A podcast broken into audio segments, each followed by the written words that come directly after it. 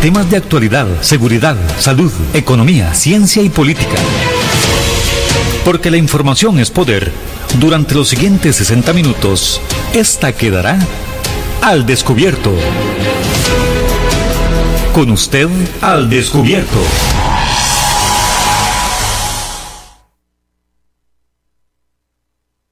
Día a día a través de su radio actual 107.1 del FM. Estamos en su programa Al Descubierto. Hoy, viernes de perfiles. Viernes de perfiles traemos a una persona eh, que de una u otra manera ha influido en la sociedad costarricense y queremos conocer un poco más acerca de ella. Muy buenos días, mi estimado Juanelgue Gutiérrez. Muy buenos días, amigos y amigas que nos acompañan en esta mañana, mañana de viernes, finalizando esta semana, aquí en su programa Al Descubierto, que transmitimos de lunes a viernes de 10 a 11 de la mañana. Gracias por su sintonía.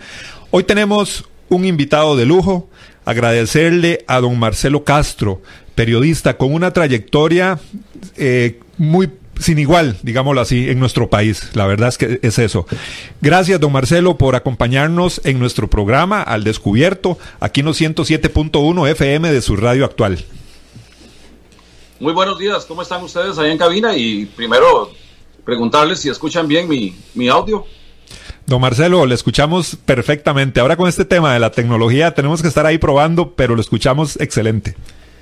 Bueno, qué dicha, qué maravilla. Y bueno, yo estoy aquí a su disposición durante esta hora, saludar a los oyentes de su programa y de Radio Actual. Y por supuesto, feliz de compartir con ustedes y a sus órdenes.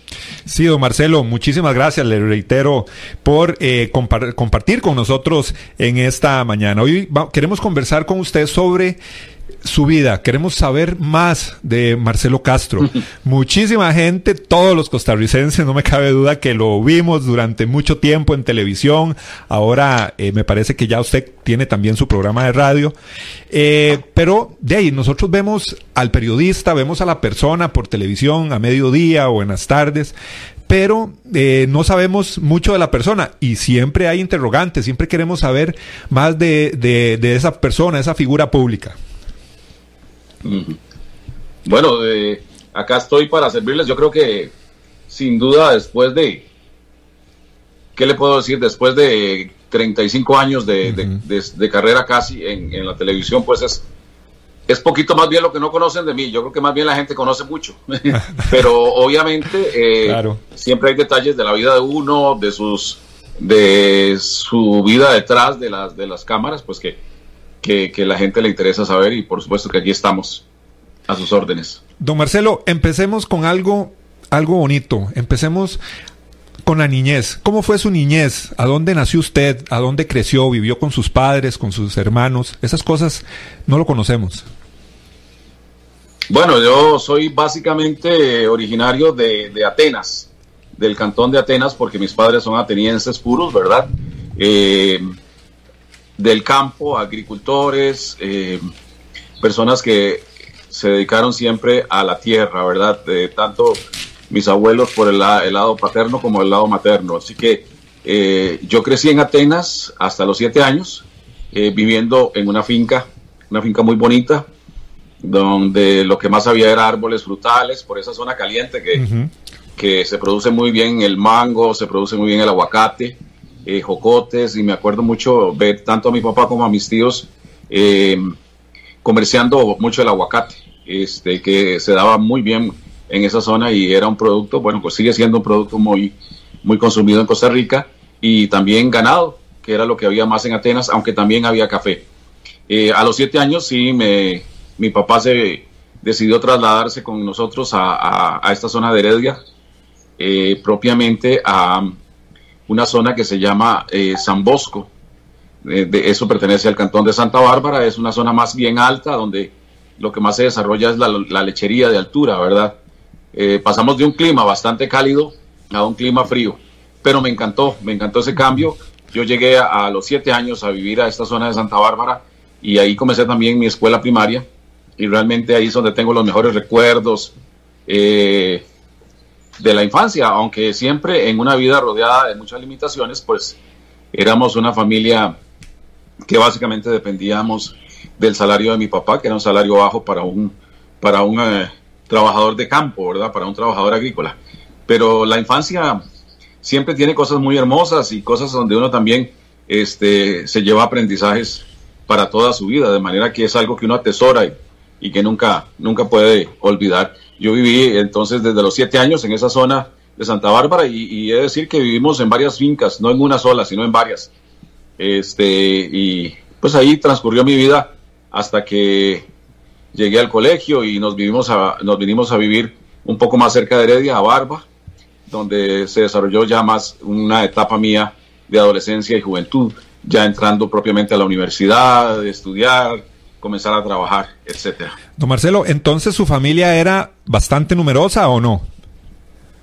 No, viera que pues este yo, yo, a mí me tocó crecer en una época de una gran explosión demográfica en Costa Rica. Las familias eran muy numerosas en los años 60. Sí. Yo nací en el 59, prácticamente estaba a punto de iniciar el 60, porque nací el 7 de diciembre del 59 y mis hermanos sí nacieron ya años después, el 60 y el 61. Pero mi familia no fue numerosa, mi familia solo, en mi familia solo somos tres hermanos, porque mi madre tuvo un problema de que ella, los tres partos, eh, tuvieron que ser por cesárea y los médicos le dijeron que ella no podía seguir teniendo hijos porque si tenía más, ella podía fallecer en uno de esos partos. Entonces, definitivamente eh, hubo que parar la fábrica, como dicen. Sí. Y entonces eh, yo veía a mis familias, a mis primos, ¿verdad? Tías que tenían 8, 10 hijos, 6 hijos. Era, era muy común en, en mi entorno familiar. De, de, de, incluso yo tengo, ni siquiera tengo la cuenta de cuántos primos tengo. Pero este, no, en el caso de mi familia, fue una familia pequeña. Don Marcelo, ¿cómo, ¿cómo era usted en la escuela y en el colegio? ¿Era un joven de buenas notas o siempre pasaba ahí como a penitas, como algunos? Propiamente en la escuela primaria y en los primeros años de colegio, este, sí fue siempre, fui siempre como un alumno de los que sacaba los mejores promedios. Eh, siempre era como muy, como hoy, hoy diría muy verde, muy uh -huh. serio, muy, muy metido en los estudios.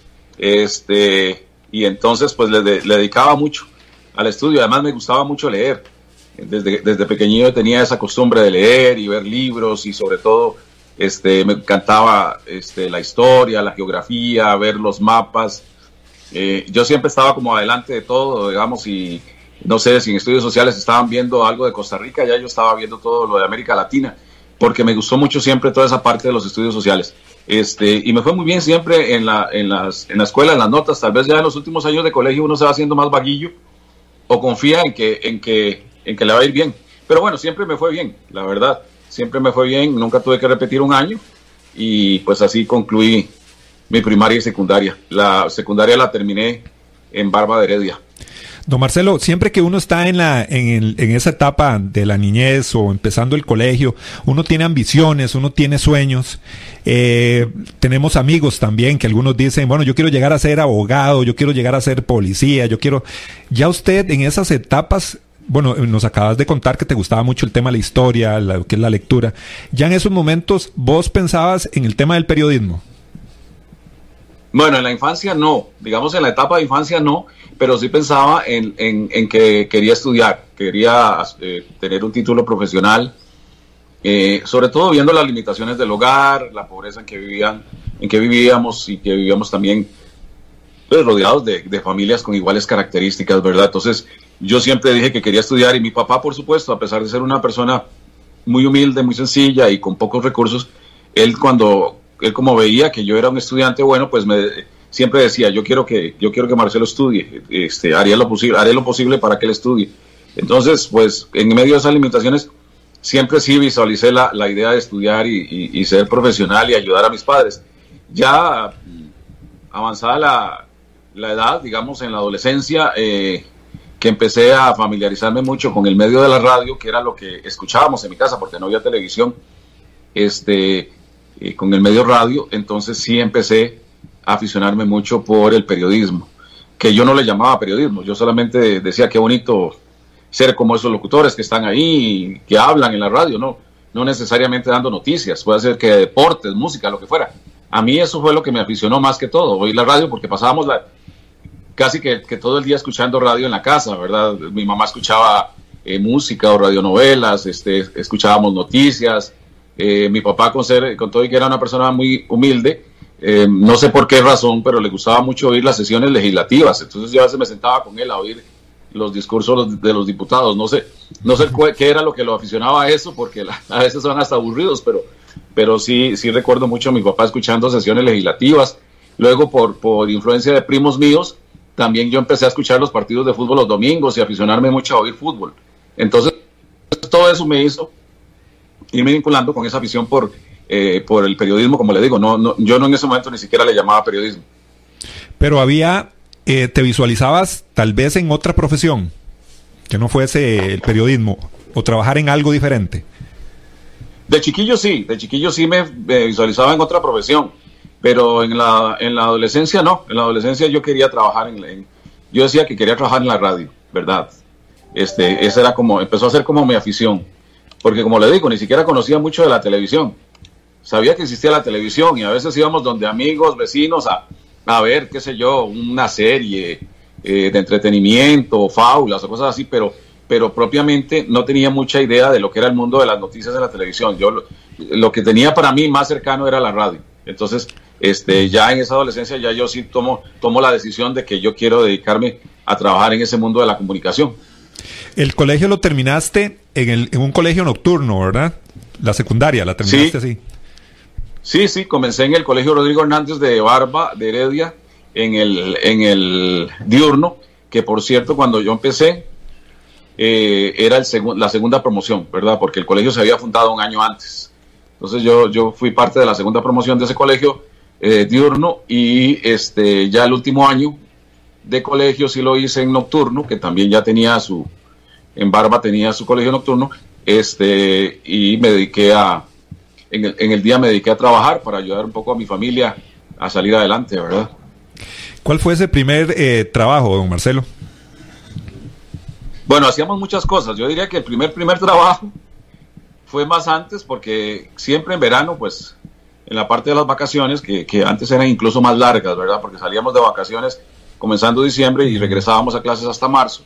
Eran casi tres meses de vacaciones. Este, siempre íbamos con mi mamá y mi papá a coger café ahí en los cafetales de, Heredia, en Santa Bárbara. Eh, y entonces como que ese fue el primer trabajo, porque nos, los, tres hermanos nos, incorporábamos a la, a, la, a la, recolecta del café. Aunque debo decir que era muy malo para coger café porque la verdad no, no, no me rendía mucho, pero este, por lo menos ayudaba a mi familia un poquito y, y, como yo era el más grande, entonces mi mamá por lo menos me, me, me hacía cargar los sacos y cosas así y en algunas cosas ayudaba. Así que puedo decir que ese fue mi primer trabajo, ¿verdad?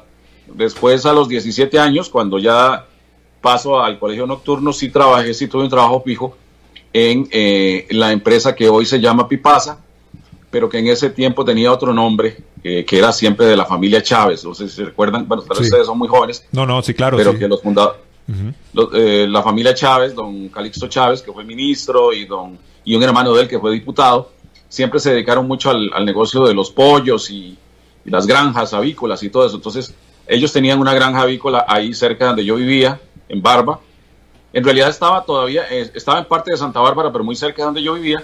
Y ese fue el primer trabajo que yo tuve por casi un año de, trabajar en la... En la eh, ellos tenían ahí como una, una planta empolladora de, como le dijera, este, como ellos producían pollos en, en masa, pues tenían incubadoras grandes, gigantescas, donde, donde se reproducían los pollitos. Entonces, ese fue un, un trabajo ya fijo que tuve, incluso con, con Seguro Social y todo, porque ahí aparece ah, en las planillas de la caja que ese fue mi primer trabajo.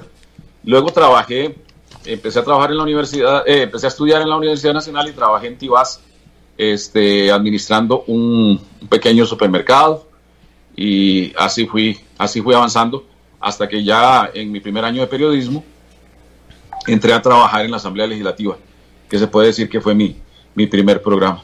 ¿Tu, tu universidad entonces fue la Universidad Nacional? Inicialmente sí, estudios generales en la Universidad Nacional, pero luego para estudiar periodismo me tuve que trasladar a la de Costa Rica, que dichosamente pude entrar.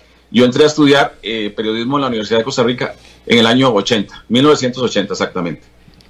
¿Y algunos de tus compañeros en la universidad, eh, ahí en la UCR, llegaron a, medios de prensa eh, como vos o algunos dejaron la carrera. ¿Tenés alguna afinidad con alguno de ellos? Así que haya logrado el, el, reconocimiento que vos lograste en el periodismo. Sí, bastantes, bastantes lograron este, entrar a los medios y otros no, como todo en la vida, ¿verdad? Eh, sí recuerdo el caso más conocido de Berardo Herrera, el, comentarista de fútbol, que siempre, por cierto, desde que era así un muchachillo, pues eso es lo que él soñaba, con ser comentarista deportivo y, le encantaba eso. Y eh, Everardo Herrera este, comenzó conmigo en la universidad y terminó conmigo, nos graduamos también juntos. Y así hay varios casos de, algunas personas que trabajaron en la televisión eh, y, en, la prensa escrita. Danilo Jiménez, que es un, un, gran, también un gran periodista de la parte deportiva, pero en, en prensa escrita. Y bueno, ahí podría ir haciendo una lista más grande de gente que trabajó, por ejemplo, en televisión, como Janina Suñol, que trabajó en Repertel, eh, bueno, en ese tiempo no era Repertel, se llamaba Noti6, el noticiero del 6. Eh, Olga Quesada, que también trabajó ahí, pero que ahora tiene una empresa propia. Entonces sí, sí, sí recuerdo a, varios compañeros de, esa generación que, que, estuvieron conmigo. Eh, bueno, de hecho también Alexis Rojas, ahora lo recuerdo, Alexis fue compañero mío en la universidad y él trabajó conmigo en Monumental, en, Noticias Monumental, y de ahí yo me fui primero a Canal 7 y lo recomendé a él para que él pasara a Canal 7. Así que parte de ese grupo. Sí, entonces un, grupo interesante, don Marcelo, de, compañeros que, que, también han, han, tenido mucho renombre y carrera periodística, qué interesante, ¿verdad? Pero como, como decís vos, hay muchos también, como en otras carreras, que se quedan ahí, ¿verdad? Y no terminan. Ah, sí, sí, claro, claro. Y muchas personas, muchos de ellos tal vez trabajan en otros proyectos. Es, es muy variado, ¿verdad? Todo esto de, de, las profesiones, ¿verdad? Entonces algunos, algunos les los perdí de vista, como dicen, y otros trabajan también en oficinas de prensa o relaciones públicas, eh, de manera que, que y es muy variado esto del mercado laboral, ¿verdad? Don Marcelo, ¿y cómo se, cómo se da esa oportunidad para que usted entre a trabajar a la asamblea. Y también le comento eh, que me imagino que su papá, que era, que era fiel oyente de las sesiones legislativas, me imagino que estaba muy contento de que usted estuviera ahí. Sí, sí, sí. Bueno, este, yo em, estudié generales en la Universidad Nacional, entré en el, en el 78 y en el 79 me quedé todavía en la Universidad Nacional estudiando otras cosas. Creo que ellos le llaman propedéutico. Yo estudié un propedéutico de ciencias sociales, un curso muy duro, pero, pero bonito, porque a mí me gusta mucho esa área, toda esa área de las ciencias sociales. Y en el año 80 ya comienzo la carrera de periodismo. En ese tiempo era que ya yo estaba trabajando en Tibás, en, en, este supermercado, y justamente eh, las cosas de la vida, ¿verdad? Conocí a una señora que llegaba siempre en las mañanas a comprar el pan y la leche y nos hicimos muy amigos y entonces después ella, me entero que ella era la esposa de un diputado que venía de la zona sur del país, que bueno, imagínense esas coincidencias de la vida, el, claro. el diputado venía de la zona sur, era creo representante de Golfito, y la cuestión es que estamos en el año 80, yo estoy empezando a estudiar periodismo, y la señora más bien me anima a mí, me animó y me dice, pero usted que está ya en la universidad, que está estudiando periodismo, ¿no le gustaría trabajar en una oficina ya y estar en algo diferente? que esté más cerca del periodismo. Bueno, la cuestión es que yo le dije que sí. Y ella le dijo al esposo y el esposo me dijo, bueno, si usted le parece, yo, yo puedo tratar de, ubicarlo en la Asamblea Legislativa, a ver qué le puedo conseguir ahí, porque tampoco es que, que le pueda conseguir un trabajo este, muy grande. Entonces, bueno, yo le di las gracias al señor este y me consiguió una cita con el director ejecutivo de la Asamblea.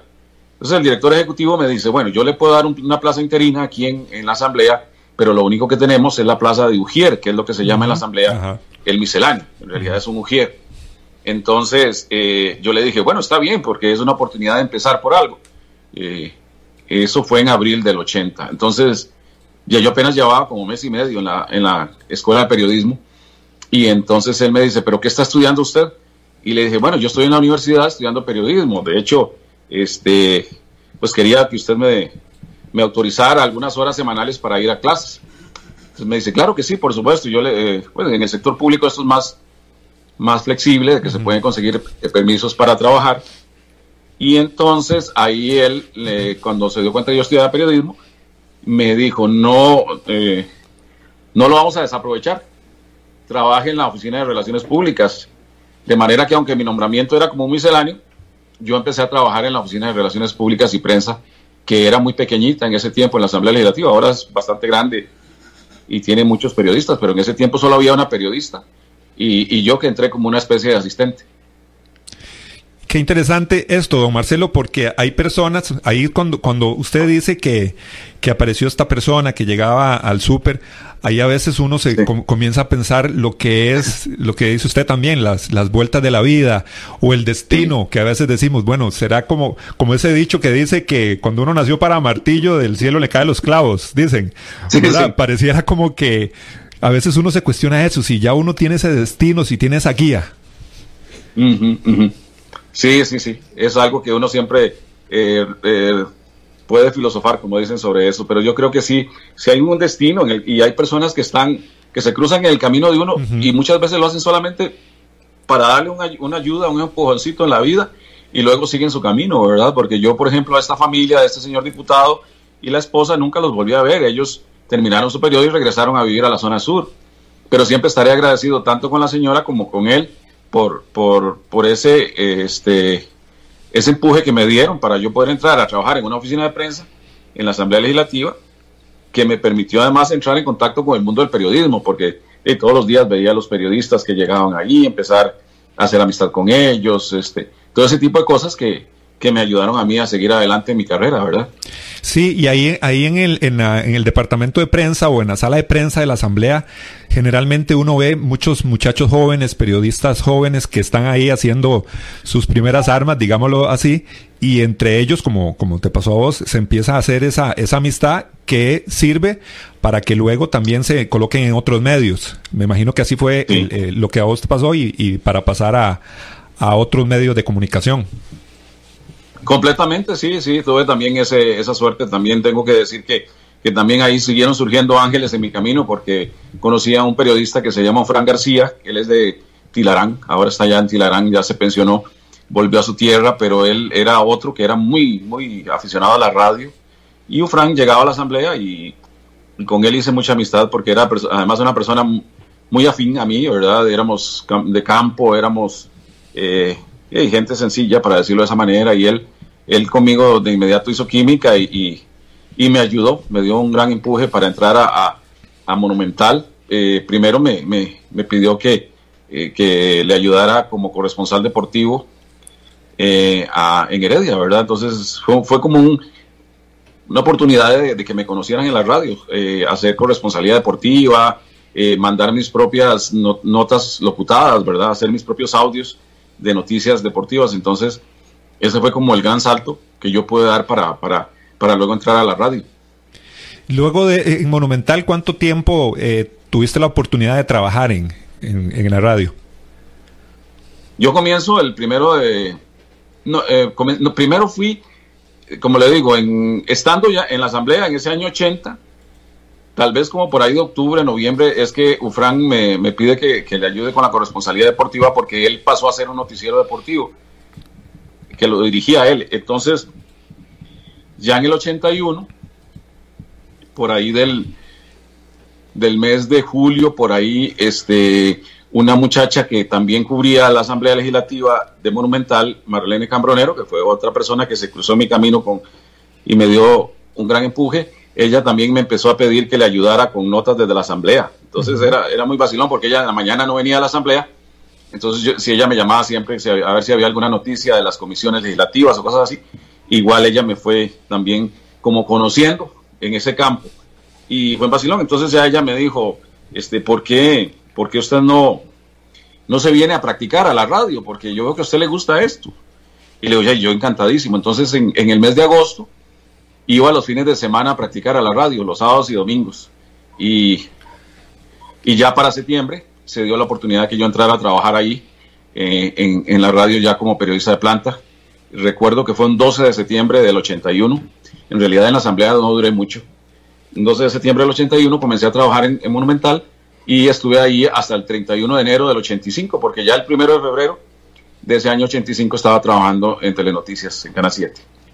Y ese paso de la radio a la televisión eh, fue complicado, este, ese primer acercamiento o esas primeras presentaciones eh, suyas, don Marcelo, en lo que fue ya en Canal 7.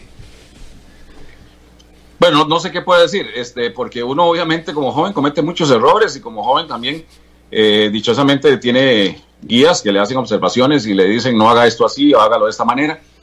Pero yo siento que lo de la radio me dio a mí un gran, una experiencia eh, que, me, que, me, sirvió mucho para estar en la televisión después, porque eh, obviamente en radio este, se aprende mucho la, la capacidad de improvisar, de hablar mucho tiempo, eh, a veces no tienes muchos elementos y tenés que sostener una transmisión, ¿verdad? Porque te dicen, no sé, eh, acaba de temblar, tenés que dar un avance.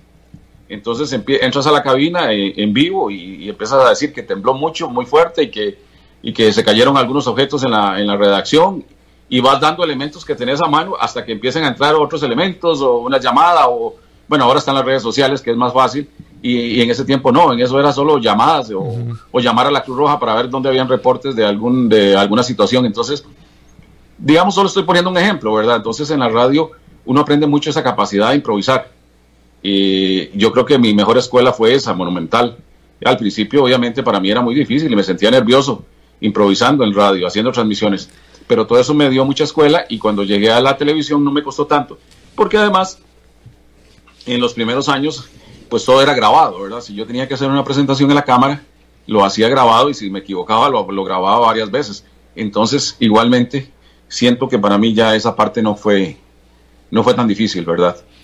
Pero llegar, don Marcelo, si uno siempre ha anhelado algo, por ejemplo, eh, ser periodista, en el, en el, caso suyo, llegar a este medio, llegar a Monumental, llegar a Canal 7, me imagino que en ese momento siente uno como que está tocando el cielo porque está trabajando y haciendo lo que uno, con lo que uno ha, soñado para lo que estudió y para, y, es lograr una meta, estar ahí. Me imagino que fue algo muy satisfactorio este, esos primeros días trabajando en estos medios. Sí, fundamentalmente en la radio, porque eso es lo que le, decía desde un principio. O sea, yo desde, ese jovencillo adolescente de los 14, 15, 16 años que quería trabajar en la radio, cuando yo entro a trabajar en Monumental, ahí yo sentí que, que que mi sueño estaba cumplido, ¿verdad? Porque como le digo, mi pasión era la radio en ese momento. De hecho, nunca pensé que iba a pasar a la televisión. No, no lo, no lo visualicé así, ni tampoco la prensa escrita. Y fue de vacilón porque hubo dos ofertas, una posibilidad de irme a trabajar al diario La Nación eh, como reportero y otra a una revista que se llamaba Rumbo, donde se hacían reportajes de fondo y esa revista también era del Grupo Nación. Eh, en las dos ocasiones en que me ofrecieron trabajo, este, no me fui, no me fui porque en realidad el periodismo escrito casi que no me, no me apasionaba tanto. Me, ahora sí me gusta más escribir, pero me gusta mucho, pero, pero en ese momento no. Y entonces tuve esas dos oportunidades y no me fui. Pero cuando surgió la posibilidad de la televisión, no lo pensé mucho y, y tomé la decisión de, de, dar el salto. Sin embargo, como le digo, es, es, curioso porque en realidad, cuando yo sentí realmente que había cumplido un sueño fue cuando empecé a trabajar en la radio. Me imagino que su papá lo escuchaba. Eh, sí, claro, claro. Todos en la casa y familiares y era, era muy interesante porque se escuchaba mucho más la radio en ese tiempo. De hecho, de hecho, este, tuve la oportunidad hasta de hacer coberturas deportivas. Entonces, me acuerdo que fui eh, con la vuelta ciclística a varios lugares del país y la gente eh, le hablaba a uno, a pesar de que no lo conocía físicamente, le hablaba a uno porque lo escuchaba en la radio. ¿verdad? Ahora, eh, ya obviamente después, cuando lo veían en televisión, era más, más común eso, pero en ese tiempo uno no se imaginaba llegar a Pérez Celedón, por ejemplo, y que la gente llegara a saludarlo y le dijera, usted es Marcelo Castro, el periodista de Radio Monumental. Este, ¿Por qué? Porque la gente además escuchaba más radio, ¿verdad? Hoy en día la televisión tiene un poquito más de, de alcance. Un saludo para Melisa Rojas, que nos envía su reporte de sintonía. Por ahí está Jesús Barbosa, que dice, saludos para don Marcelo Castro, se le extraña en la pantalla chica. También Felipe Antonio Corrales, sin duda alguna, don Marcelo es una gran persona. Dora Moya nos envía un saludo cordial. Excelente invitado, mis respetos a este gran periodista. Canal 7 no es lo mismo sin su persona. Don Marcelo, aficionado... Gracias a todos los que hacen esos comentarios. Un saludo para todos. ¿Aficionado a qué mm. equipo de fútbol, don Marcelo? Bueno, lo de fútbol a mí me, eh, me ha gustado siempre y me entretengo mucho. Todavía a estas alturas me entretengo mucho viendo fútbol y me encanta, por ejemplo, ver la Champions League y, por supuesto, los mundiales y partidos de selección. Eh, sí he sido aficionado al, al, al Club Sport Herediano, pero ahora no me considero como un aficionado así como demasiado fanático, ¿verdad? Veo el fútbol más como una manera de distraerse, de divertirse obviamente juega Heredia y pues Yo, yo, yo, yo voy con Herediano, pero, pero no es para mí ya como tan, tan importante eso, ¿verdad? De ser como tan pegado a un equipo. Claro, don Marcelo, regresando a su historia, usted ingresa a Teletica, a, esa, a ese canal de televisión, pero usted no ingresa como presentador de noticias, ingresa como periodista. Exactamente, yo ingresé como reportero y me dieron en ese tiempo eh, el área política.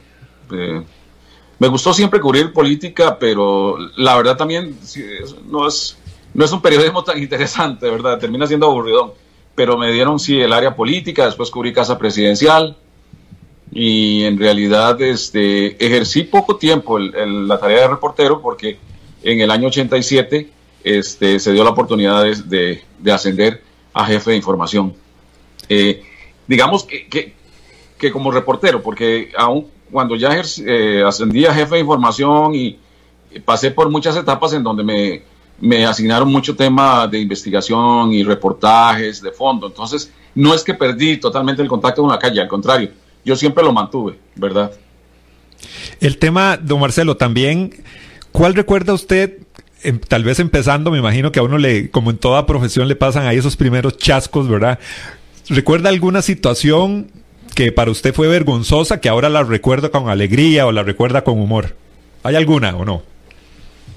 Bueno, en, la, en, la radio hubo una y en la televisión hubo otra que, es anecdótica y que, y que también hasta pudo ser una tragedia. ¿Cuál quiere que le cuente? ¿De las dos? Las dos. sí, sí. Bueno, en la, en la radio este, yo cubría, eh, también cubría mucho política, pero cubría más que todo, mis fuentes eran educación y sindicatos, entonces, eh, pues había que estar muy chispa en la parte de las huelgas y en ese tiempo hasta había más huelgas en el país y, además, este, yo creo que ese tipo de reporterismo le, da a uno mucho, mucha escuela, ¿verdad? Porque uno tiene que andar, como dicen, ojo al Cristo, eh, viendo reuniones, con eh, negociaciones de sindicatos con gobiernos. Entonces, eso a mí me, yo creo que me dio mucha escuela. Pero sí recuerdo que eh, yo tenía muy poquito de estar en Canal 7, eh, perdón, en Monumental, en el año 82, cuando comenzó el gobierno de Luis Alberto Monge, en mayo, el 8 de mayo del 82, el país venía, tenía una huelga de médicos que, ya era muy, eh, pues muy desgastante, porque yo creo que ya tenían como un mes de estar en huelga los, los, los médicos, de manera que don Luis Alberto Monge hereda esa huelga y empezaron las nuevas autoridades del Ministerio de Trabajo a negociar y más o menos como ocho días después eh, me dicen, bueno, hay una reunión este, que es clave. Hoy en el Ministerio de Trabajo, van a comenzar desde las 6 de la mañana y bueno, vaya y se mete ahí y usted de ahí no se va a salir y no se va a mover porque su obligación va a ser estar transmitiendo desde ese lugar hasta ver si se pone fin a la huelga de médicos. Bueno, la cosa es que de verdad todos los periodistas estábamos ahí, yo estaba con un técnico que se encargaba de la parte de la transmisión y sí recuerdo que de el asunto eh, de estar metido en un lugar es desgastante, a veces no se almuerza, tal vez se comió una galletilla, un fresco y nada más. Y la cuestión es que como a eso a las 3 de la tarde ya mis jefes me preguntaban, pero ¿qué pasa? ¿Qué pasa? Y yo decía, ay, no, no sale nada aquí. Al ratito que estoy yo, ah, bueno, entonces me habían advertido que pidiera un pase en vivo apenas, apenas saliera la conversación. Bueno, la cuestión es que, bueno, en esas inexperiencias de uno, yo estoy ahí en la sala, era una sala grande, cuando veo que se abre una puerta y, salieron unos señores y todos los periodistas salieron corriendo con micrófonos, grabadoras y todo a caerle a esta gente. Entonces yo, como estaba advertido que pidieran pase, lo primero que hice fue pedir un pase.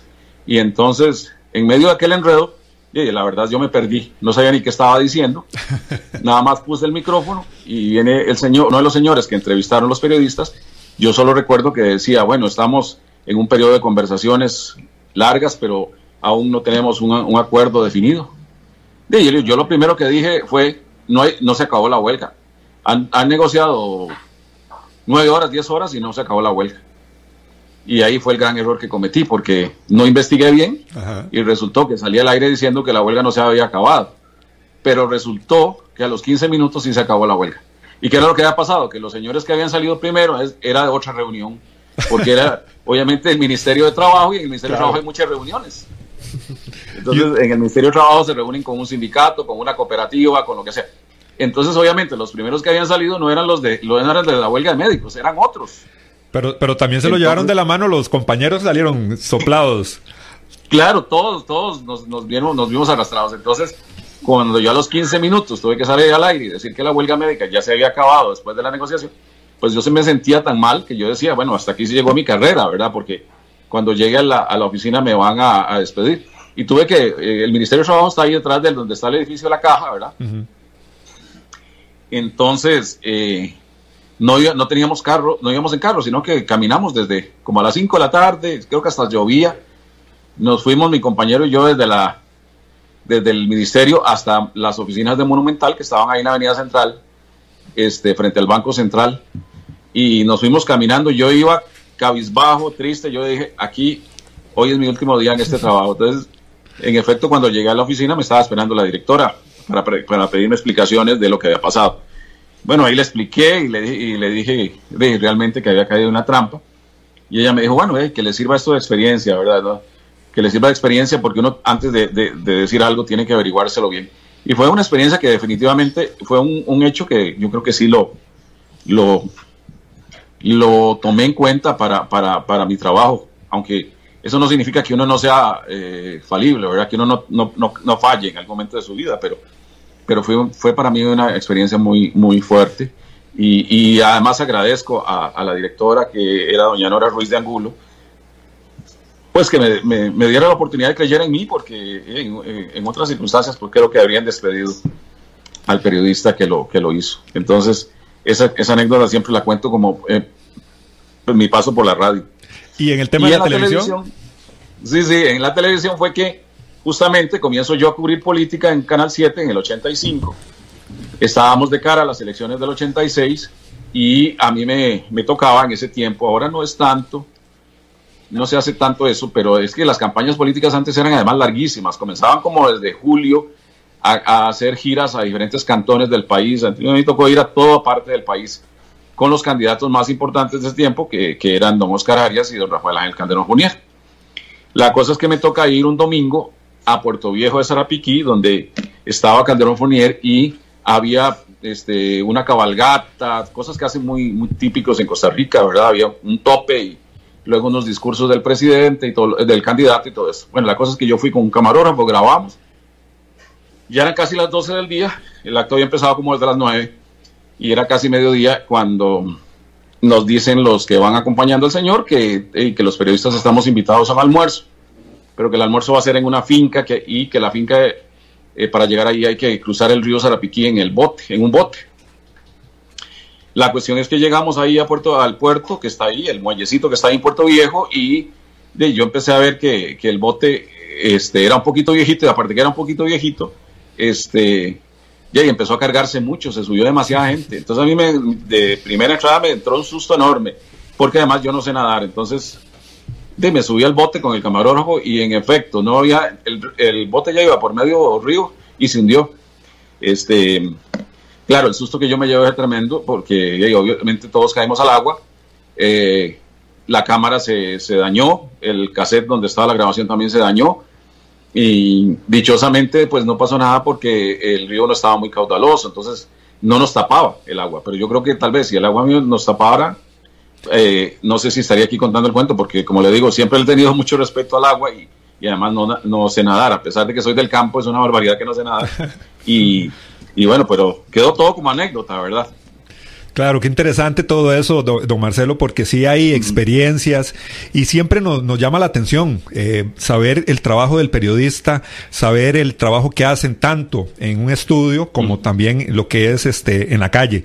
Entonces yo creo que, que por eso mismo es que a muchas personas nos, nos interesa conocer más eh, de, de, la función del trabajo, porque los vemos por televisión muchísimas veces, a, siempre vemos a los periodistas por televisión, pero hay un trabajo detrás, hay anécdotas, hay camarógrafos, hay aventuras como esta que usted nos está contando, ¿verdad? Que, sí, que, eso, sí. que eso, no lo vemos y, y es parte de, de, de, la esencia de, la persona, ¿verdad? Todo es un complemento. Completamente, ¿no? no y uno tiene muchas, muchas este, anécdotas así de, ese tipo, ¿verdad? Eh, el periodista a veces este, come mal, bueno, a veces no, casi siempre come mal, este, duerme mal.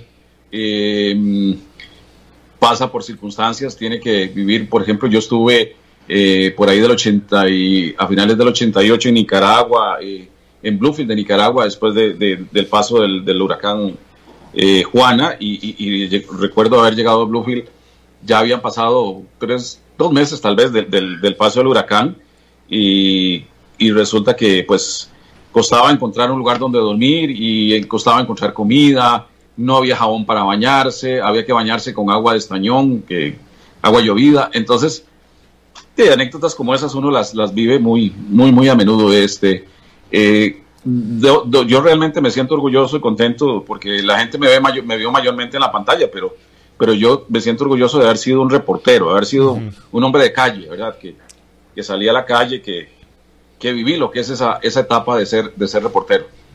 Un saludo para Pamela Soto, también para don Álvaro Burgos, por ahí está Maribel Carballo, Ismael Núñez, para Jainer para Flor Díaz y todas las personas que nos envían su reporte de sintonía. También un saludo para don Humberto que dice felicitaciones al programa, un invitado de lujo.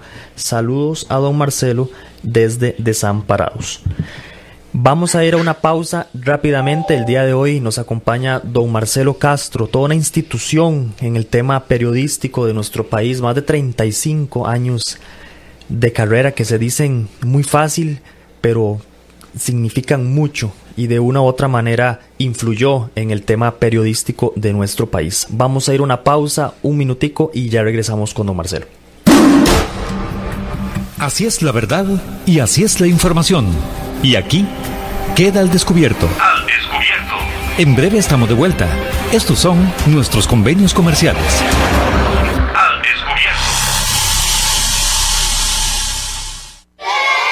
Tesoro más grande de una persona son sus hijos y los primeros años de vida los más importantes. En el Centro de Estimulación Temprana Little Fish le brindamos un ambiente seguro y confiable.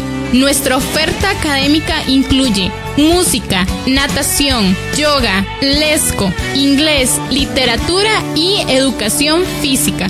Además, ofrecemos clases de natación para niños, jóvenes y adultos. Little Fish, la mejor opción profesional para el desarrollo integral de sus hijos. Estamos ubicados en Romuser, 125 metros norte del antiguo AID. Para más información, al teléfono 2520 o búscanos en Facebook como Little Fish. Centro de Formación en Criminología y Seguridad. Somos líderes en capacitación en las áreas de criminología y seguridad, asesoría, consultoría, peritajes, armería e investigaciones privadas.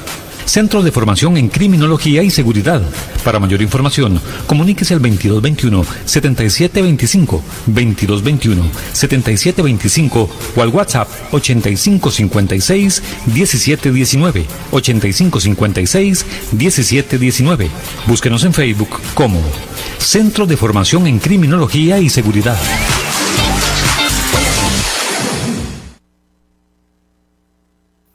Polígono 38 Especial, el más grande del país, cuenta con 5.000 metros cuadrados dedicados a la práctica y capacitación en materia de tiro deportivo y defensivo.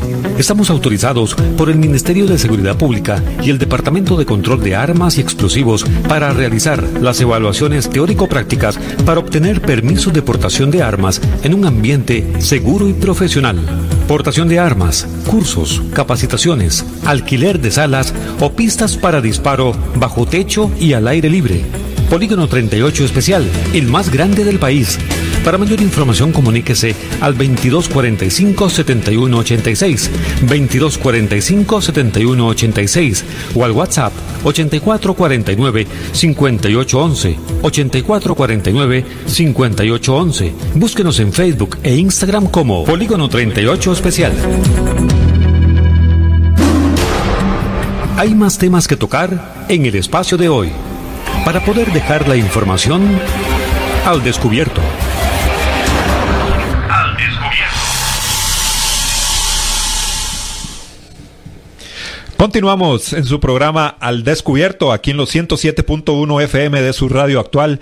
Hoy nos acompaña el periodista don Marcelo Castro, que amablemente atendió a nuestro llamado para compartir con él en esta mañana, ya fin de semana, y compartir y entender un poquito y hablar con él de su vida. Don Marcelo, una pregunta. ¿Cómo hace un periodista, una persona que está en los medios, para tener tanta empatía con los televidentes o con los radioescuchas? ¿Cómo se logra eso?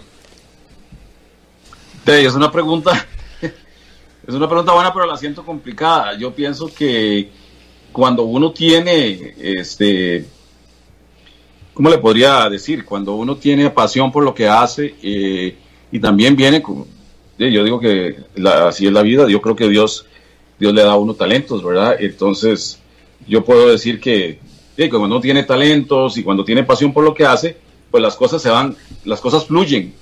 Y a mí este, siempre me gustó ese tipo de periodismo eh, más enfocado en el lado humano, ¿verdad? Más enfocado en, el interés de la gente, en, las vivencias de la gente, en sus problemas, en sus situaciones eh, sociales. Entonces, creo que eso ayudó muchísimo a que a poderme identificar más fácilmente con el público. Don Marcelo, dentro de tantas eh, noticias que no son tan buenas que se dan día a día, es difícil encontrar noticias positivas. Y yo me parece que el lado humano suyo, el, el, tema del aporte, de, la forma de manejar a los invitados, inclusive cuando lo veíamos en esas entrevistas a mediodía eh, prioritariamente, yo creo que no, no, nos da esa imagen más humanista.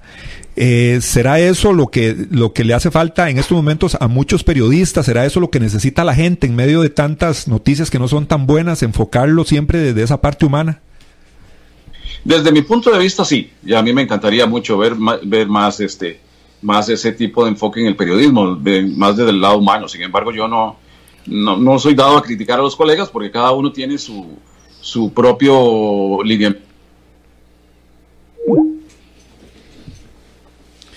Bueno, parece que se nos cayó la señal con don Marcelo. Ya vamos a.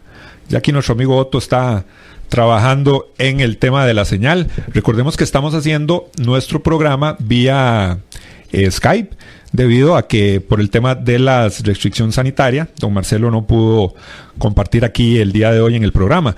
Pero es el mecanismo, es el método que estamos aplicando en muchos, se está aplicando casi que en todos los medios de comunicación para realizar entrevistas, para realizar el programa. Eh, podemos ir leyendo si tenemos comentarios mientras restablecemos la señal. Ah, bueno, ya tenemos a don Marcelo. Ahora sí, don Marcelo, le escuchamos. Algo, pasó ahí, ¿verdad? Algo, algo sí, pues ya lo solucionamos. bueno, ¿me escuchan bien? Sí. Sí, correcto. Sí, sí, no, entonces este, yo lo que le decía es que yo básicamente sí eh, soy muy respetuoso del periodismo que se hace y de, los, y, de los esfuerzos que hacen los colegas. Los enfoques son muy distintos, eh, pero obviamente que sí, yo siempre me, me enfoqué mucho y me, me, me, encantó ese periodismo con un tinte más humano, ¿verdad? De ver la problemática de la gente. Pero no criticaría a los demás, porque tampoco yo puedo pretender que los demás este, hagan lo mismo que yo, ¿verdad? sino que, bueno, el periodismo requiere de, gente que trabaje en todas las áreas, de gente que investigue temas muy escabrosos, que tienen que ver, por ejemplo, con asuntos policiales. Eh, yo tenía, eh, ustedes saben, no, es un secreto para ustedes, de compañeros que he tenido muy valiosos, que han hecho investigaciones muy fuertes, como el caso de Gravy Moya, que, a quien admiro mucho, y cada uno tiene un estilo y, cada uno ha hecho su aporte al, al periodismo, y eso es lo importante. Dora Moya nos dice, un saludo cordial, excelente invitado, mis respetos a este gran periodista. Gran Morita. Gracias. Saludos a Marcelo, siempre fue un colega amable y trabajador, nos dice Gran Morita. También Garrison Herode, excelente el tema. Fernando Hernández Campos, mis respetos y admiración a don Marcelo. Dios lo colme de muchas bendiciones. Parte de los comentarios. Don Marcelo, estamos entrando ya a la parte final de la entrevista. Y como siempre, con, con los invitados que tenemos en nuestro programa, en los viernes de perfiles, hacemos una dinámica donde le hacemos ciertas preguntas eh, o le damos ciertas frases y lo que queremos es que el invitado pueda contestar de la manera más rápida posible. Lo primero que se le venga a la mente. ¿Está bien? Nada del otro mundo, es sencillo. ¿Está bien? Iniciamos. Las redes sociales en el periodismo actualmente. Pues eh, un gran instrumento, pero también hay que tener cuidado porque se pueden convertir en una trampa. La marihuana medicinal. Una esperanza para la humanidad, yo no, no la descarto la señora Amelia Rueda. Una gran periodista con una excelente trayectoria. El aborto. Me parece que es algo eh, en lo que le va a costar mucho eh, a la sociedad ponerse de acuerdo, pero definitivamente que desde un punto de vista ético eh, no lo comparto. hay un proyecto de ley con tal de rebajar el salario a los funcionarios públicos. Es polémico, definitivamente, porque una de las cosas que se advirtió es que puede afectar seriamente los ingresos de la caja de seguro social. Habría que ver de qué otra forma se podría renegociar esto. Este, pero creo que definitivamente este, el país también requiere un esfuerzo muy grande para ver de qué manera se baja el gasto. Las armas de fuego en Costa Rica. Debería regularse más, controlarse más, porque es un país, para nadie es un secreto, de una alta criminalidad y lamentablemente en este estado en que estamos puede aumentar, porque bueno, ya lo vimos ayer, hay un desempleo que está creciendo. Jonathan McDonald, el jugador de fútbol. Eh, lo admiro por muchas cosas, es, ha sido un excelente jugador, eh, es polémico, no, lo, no cabe duda, sobre todo por su comportamiento a veces en la cancha, pero no lo juzgo tampoco, ¿verdad? Porque hay futbolistas, incluso tan famosos como un Cristiano Ronaldo, que siempre generan polémica por muchas cosas, es, parte, del ambiente deportivo. Albino Vargas. Es otra figura polémica, sin embargo también lo respeto porque cree en sus convicciones, cree en sus principios y eso está bien en un ser humano, ¿verdad? Hay que ir hasta el final creyendo en sus propios principios. La pena de muerte. No la contemplaría a futuro, me parece que ya es algo que debe ser erradicado. El COVID-19, la pandemia. Una lección de vida para todos. Noticias Repretel un noticiero muy popular en la televisión costarricense. fue una gran competencia en todo el tiempo que yo estuve y sí, creo que sigue siendo una gran competencia de telenoticias. ¿Con bigote o sin bigote? Muy bien, así como estoy. muy cómodo. Carlos Alvarado, presidente de Costa Rica. Eh, le admiro muchas cosas. Eh, incluso eh, lo respetaré siempre porque también es un hombre que ha defendido convicciones. Por ejemplo, eh, en plena campaña política defendió el matrimonio igualitario y lo respeto por, por, eso y muchas otras cosas, pero a la vez también este, creo que la inexperiencia le pasa factura. Hay, hay cosas que, que le ha costado resolver y que yo creo que también el país tiene que ayudarle. La radio actualmente en Costa Rica. Creo que sigue siendo un medio muy, muy importante. Tal vez este, con el auge de, la, de Internet y redes sociales tanto la televisión como la prensa escrita y la radio han perdido un poquito su auge, pero, pero siguen vigentes. Y la radio, para mí, tiene que seguir vigente, porque la radio llega a, muchos rincones del país donde no hay internet, donde no hay televisión. Ese periodismo amarillista. Ah, ojalá se erradicara muy pronto, ¿verdad? Lo que pasa es que ha sido como común toda la vida. Eh, cuesta mucho, cuesta mucho este, erradicarlo. Sí. Y la última pregunta o la última palabra, Johnny López. Eh, un compañero de vida, una gran persona, un profesional joven, pero muy esforzado y con, y con grandes deseos de superación y con mucho talento. Don Marcelo, ahora sí, queremos que usted nos dé, que le dé a todos los costarricenses que nos han escuchado, que han estado pendientes de esta transmisión, un último mensaje en estos tiempos de pandemia, donde sabemos que hay desempleo, sabemos que hay muchas personas que están con necesidad, eh, padres preocupados por sus hijos, ¿qué mensaje les podemos dar de aliento en este momento de pandemia? Bueno, la pandemia, como, como lo decía yo antes, nos está retando, ¿verdad? Este, nos está retando muchísimo a todos los seres humanos de este planeta y yo creo que tenemos que ser, eh, en ese sentido, tener esa capacidad de resiliencia, eh, tener esa capacidad de aprendizaje y de ver de qué manera podemos enfocarnos en nuestro futuro. Estamos como, estamos, alguien decía, estamos como, como que en pausa, ¿verdad? Nos pausaron. y, y, a, veces, a veces uno se levanta, abre los ojos y dice, no, no puede ser que esto esté pasando. A todos nos cuesta un poquito, a todos, todo nos cuesta. Pero, pero lo más importante es que saquemos lecciones de esto y también que de aquí salga una mejor eh, humanidad, porque de, eso es lo más importante, fin y al cabo, que los seres humanos aprendamos lecciones para, para ser mejores, para ser más solidarios, para tener capacidad verdaderamente de, de, amar, de tolerar, de respetar a los demás. Don Marcelo, lamentablemente se nos fue el tiempo. Fue una conversación muy rica, la verdad. Desearíamos tener más tiempo. Bueno, más usted nadie más lo sabe, ¿verdad? Que el tiempo en radio o en televisión se va muy rápido. Pero sí, rapidísimo. Rapidísimo. Pero le agradecemos muchísimo. De verdad le agradecemos que se haya tomado su tiempo de compartir con nosotros y nuestra audiencia. No, no, es un gusto enorme. Realmente eh, esto, yo digo que esto lo, mantiene a uno muy vivo, muy activo, estar en contacto con los medios de comunicación y, y, bueno, en la medida que yo pueda voy a seguir en contacto con los medios de comunicación. Eh, me encanta, sobre todo, si la radio era mi sueño, a estas alturas de la vida todavía me sigue gustando muchísimo. Gracias. Muchas gracias a don Marcelo y muchas gracias a todas las personas que nos siguieron a través de las distintas redes sociales, a través de la señal de su radio actual 107 Hoy estamos en viernes de perfiles. El lunes tendremos micrófono abierto. Los esperamos a todos con un tema que vamos a poner, que vamos a traer para ustedes y en donde queremos escuchar su opinión. Pasen muy feliz fin de semana, pórtense bien y cuídense mucho. Temas de actualidad, seguridad, salud, economía, ciencia y política porque la información es poder, esta ha quedado al descubierto. Al descubierto.